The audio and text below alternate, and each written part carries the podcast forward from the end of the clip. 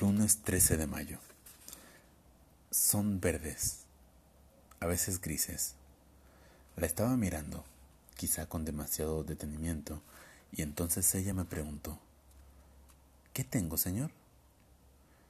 Qué ridículo que me digas, señor. Tiene la cara tiznada, dije como un cobarde. Se pasó el índice por la mejilla un gesto suyo bastante característico que le estira el ojo hacia abajo y no le queda bien.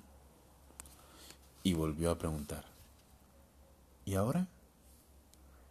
Ahora quedó impecable, contesté, con un poco menos de cobardía. Se sonrojó y yo pude agregar, ahora ya no está impecable, ahora está linda. Creo que se dio cuenta Creo que ahora sabe que está pasando algo, o lo habrá interpretado como un halago paternal.